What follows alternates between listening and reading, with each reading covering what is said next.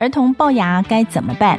你要知道的三大儿童矫正牙齿黄金期，我们请到齿颚矫正专科唐伟旭医师，告诉大家最想知道的矫正知识。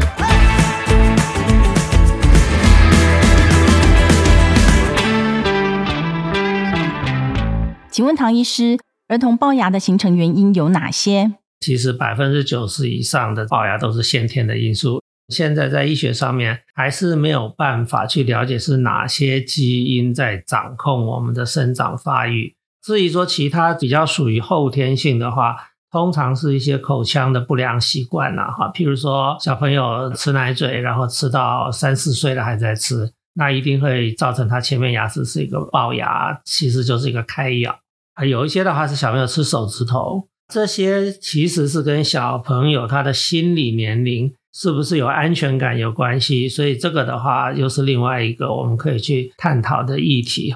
儿童矫正牙齿黄金期是什么时候？从几岁开始矫正会比较好呢？两岁的时候就要开始给小朋友看儿童牙科，因为两岁的时候是他乳牙全部都长出来的时候，他开始要注意小朋友他的饮食习惯啦，他的口腔清洁这些方法啦。七岁的时候，病人他的骨骼结构比例就已经是确定了，他的牙齿空间是不足呢，还是过多呢？这些也都已经决定。所以在临床上面分类，我们有分第一类型、第二类型、第三类型的矫正的问题的话，其实有的要早，有的要晚。这些的话，应该是要由专业的医师来决定。所以齿颚矫正的问题，它治疗的适当年龄是不一样的。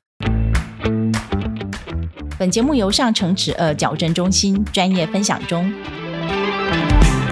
在这个比较有预防观念的大前提之下的话，我觉得我们可以把矫正的治疗大概分成三个阶段。八岁之前的话是一个阶段，譬如说第三类型骨骼型的治疗，它可能八岁之前我们就要做一些上颚骨的牵引。八岁到十二岁又叫做混合牙期。混合牙期就是乳牙还没有完全脱落，然后永久牙在陆陆续续的要萌发。在台湾有时候会看到一些小朋友，他牙齿蛀牙率比较高，所以他换牙的次序会因为他的蛀牙被打乱了。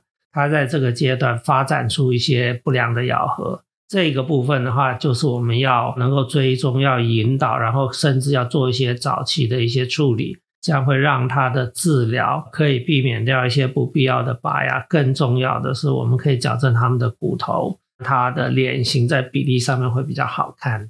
再到另外一个阶段，他就是十二岁到十六岁这个阶段，永久牙都差不多换完了。可是呢，他因为在青春期的发育期间，所以他生长量还是很大。这个时候，我们还是可以矫正他的骨骼。也是一个非常重要的一个治疗的阶段。那十六岁以上大概就是成人的治疗，因为我们已经没有办法改变骨骼了嘛。成人的治疗的方式跟小朋友的话就很不一样了。